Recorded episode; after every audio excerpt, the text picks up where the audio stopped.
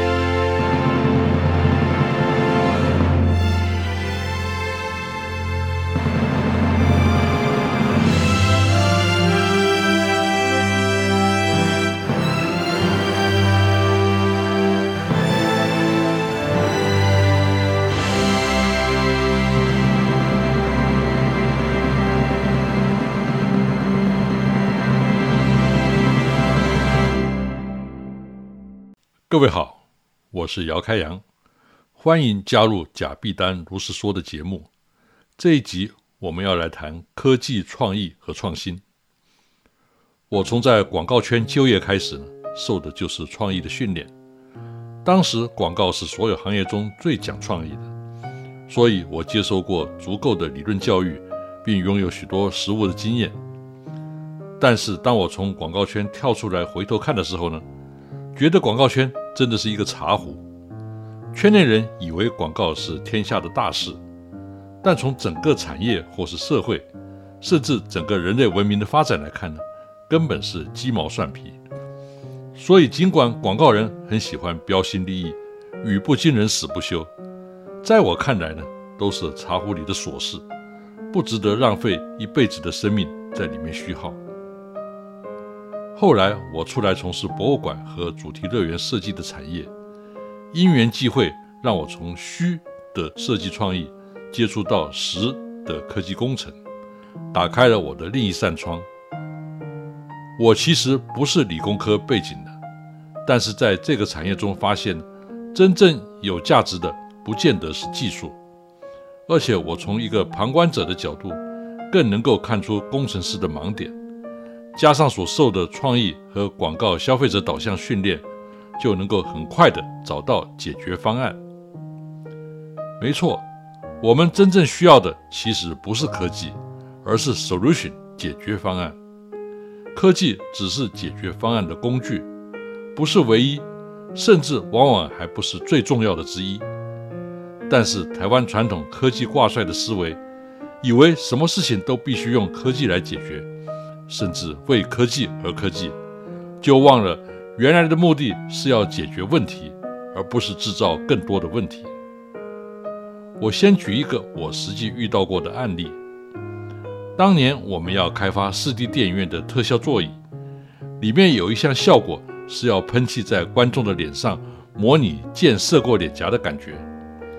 我们的研发主管找来一个中科院的博士来帮忙，他提出的解决方案。是在每一张座椅装上一个机械手指，按下一个气压瓶，然后喷气到脸上。各位有没有看过小丸子的动画？脸上有三条线的，我当时就是这种感觉。首先，机械手指的开发是很复杂、很花钱的系统，有必要割机用牛刀吗？其次，气压瓶的制造、补充和维护呢，又是一个大问题。根本不可能用在商业化运营的剧场。你不能说他提出的不是一个 solution，他也达成了我们想要的功能。但是如果成本效益无法通过实际营运的标准，这个 solution 就不具有实用价值，也就不能算是一个 solution 了。最后，我建议采用高压软管，在每一个座位的椅背装上一个电磁阀。用空压机保持恒定气压，并由中央控制点放，来达成这个需求。高压软管和电磁阀呢，都是大量生产市售的标规产品，购置成本很低，零件来源多，更换呢也很容易，尤其适合大流量场地的需求。更重要的是，不必冒研发失败的风险，就能够完全达到我们的需求。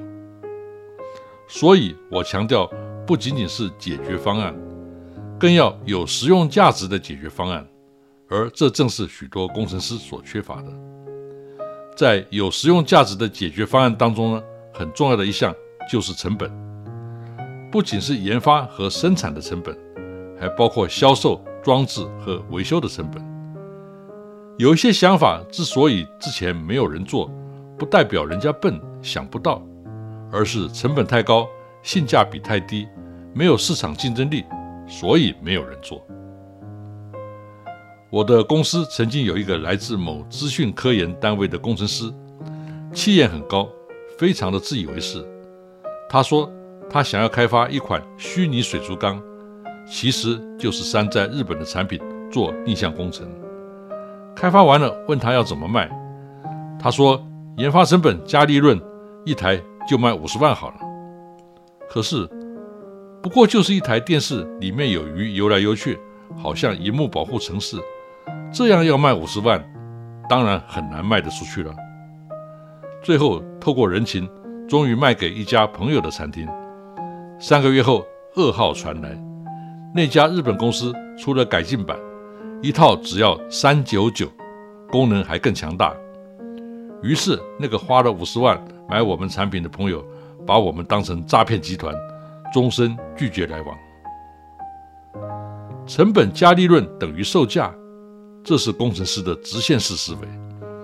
其实售价和成本没有必然关系，而是和市场的需求有关。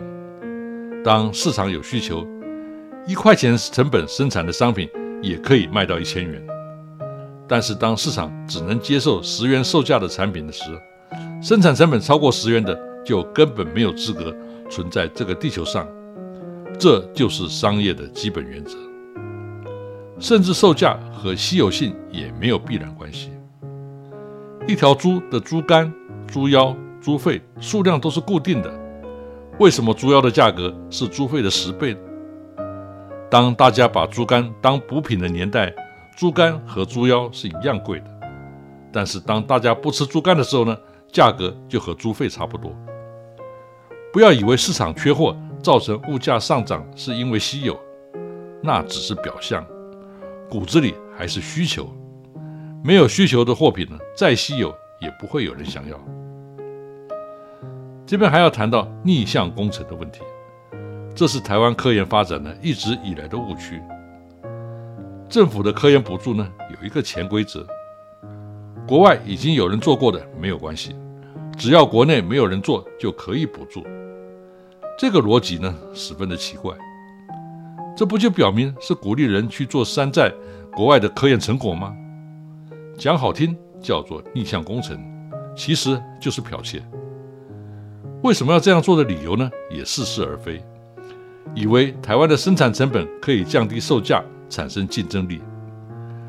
其实，科技先进国家呢，享有先发、量化、制裁权布局的一切优势。价格高是要维持高获利，提早回收研发成本。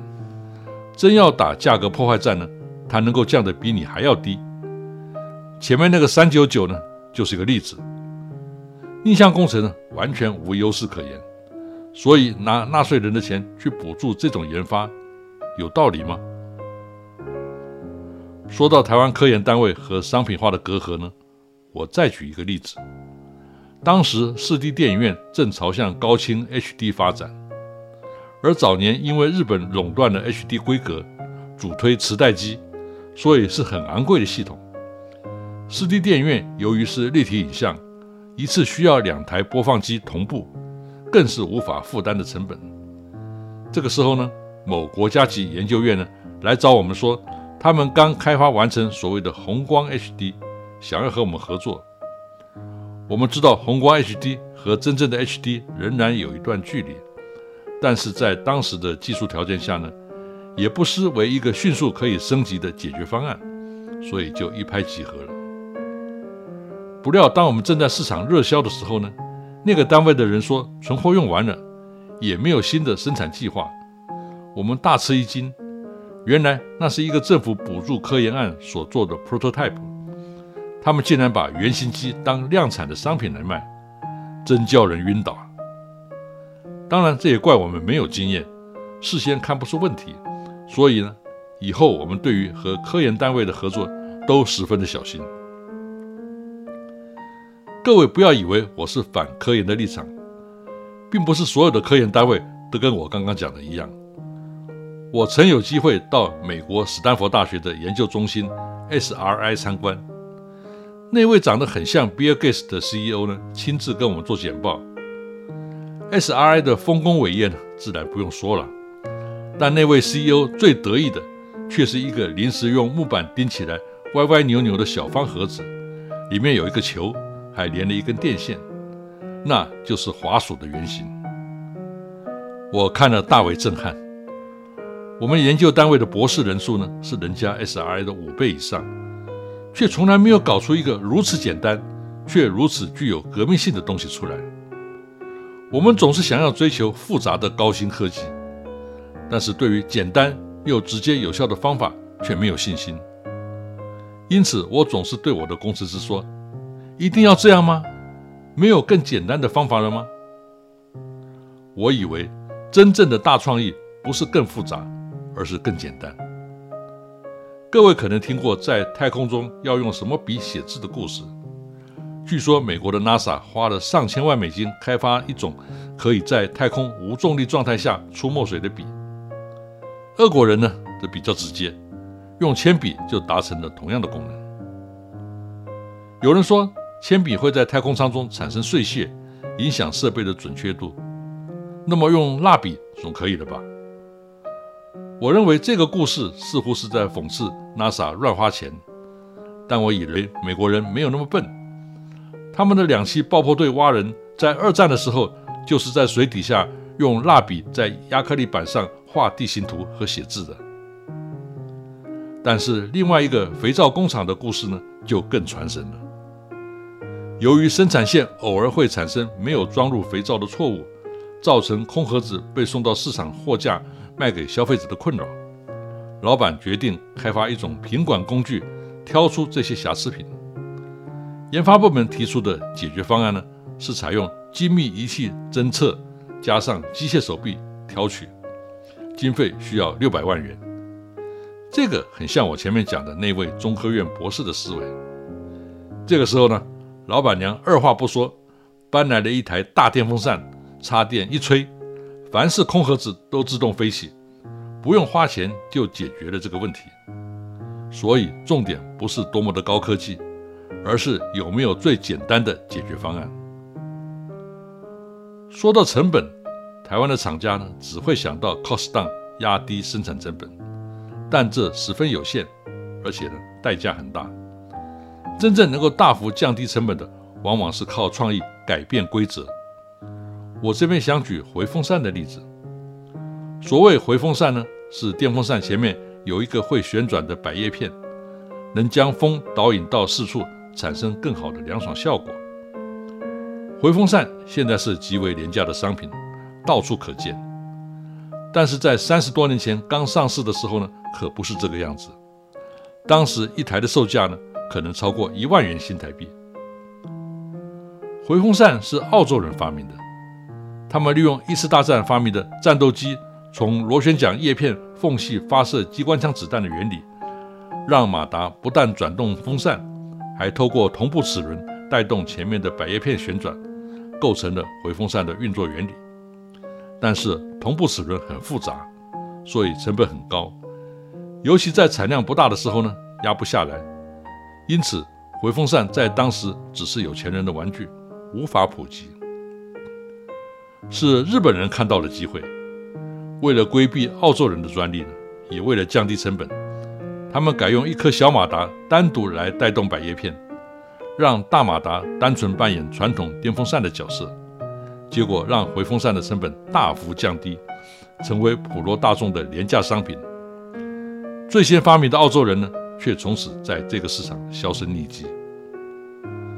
这当中的关键是。为什么两颗马达比一颗马达成本还要低？而且低很多呢？这是因为马达是大量生产的商品，价格很低，多用一颗成本增加很有限。但是同步齿轮却是特殊规格的零件，若能不使用呢，对压低成本的帮助很大。但固执的澳洲人因为太过专注于技术而产生的盲点，没有看到消费者要的是回风效果的解决方案。而不是用什么高科技手段去达成。在这个例子当中呢，我们看到日本人没有用逆向工程的方法，而是改变规则，这才是我认为有高度的创意。不过我们在研发个人投币式 3D 电影机台的时候呢，却是另外一种状况。由于立体电影左右演示不同视角的画面，所以理论上需要两台电视机各播放一路影像。再透过观景器折射到两眼来观看。问题是投币机台很小，一般电视机塞不进两台，必须要用专业的监视器，那就非常贵了。最后，我们借用百年前立体照片观看器的原理，将左右两眼的画面呢拼在一条影片上，用一台电视机播放，再用观景器拆分到两眼，如此就只需要一台普通的电视。不但成本大为降低，还解决了同步的问题。回风扇的案例呢，是马达两颗比一颗便宜；本案例呢，则是小荧幕比大荧幕还要贵。所以重点不是一台两台，而是要尽量用市售的成熟商品，避免采用特殊规格的专业设备。此外呢，我认为在研发前呢，将命题先搞对呢，是很重要的。我曾经跟某资讯科研单位讨论 VR 互动跑步机的开发，他们拿了政府八百万的预算，想要大张旗鼓，先买了一台高档的电动跑步机来拆解，想要做逆向工程。我觉得这似乎不太对劲。电动跑步机是系统带动跑者，而 VR 互动跑步机呢是跑者带动系统，所以用电动跑步机是要怎么互动呢？这个命题的矛盾呢，不久让他们卡壳。我不知道八百万的补助最后是如何核销的。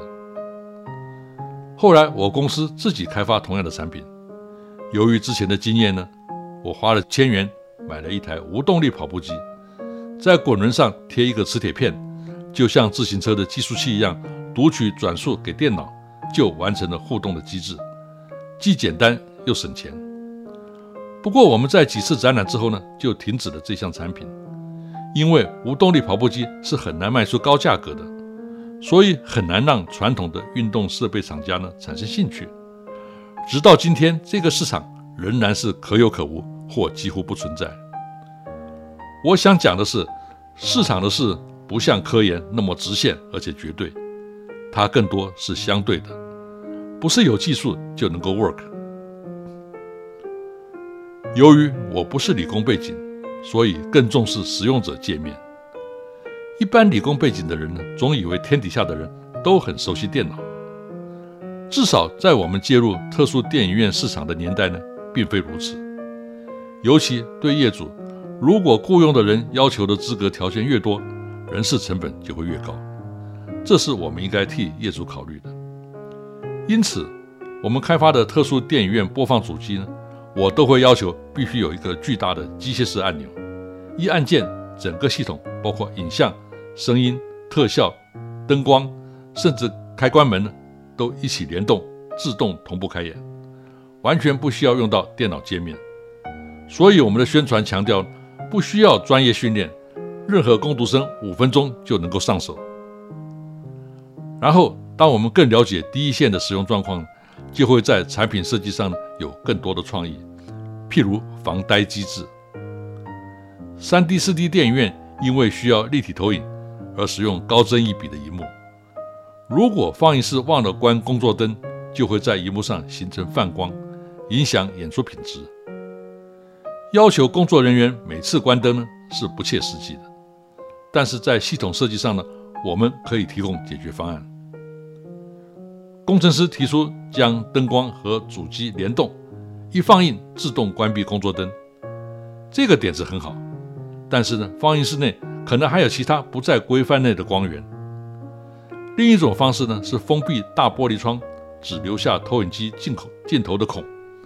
但是呢，工作人员需要随时监看观众席的状况。我提出的解决方案呢，是把控制界面移出到观众厅的入口，让放映室变成无人机房，如此就不会有忘了关灯的问题，也能直接监看场内的状况，还兼收发立体眼镜的工作，成为艺人管理的营运模式。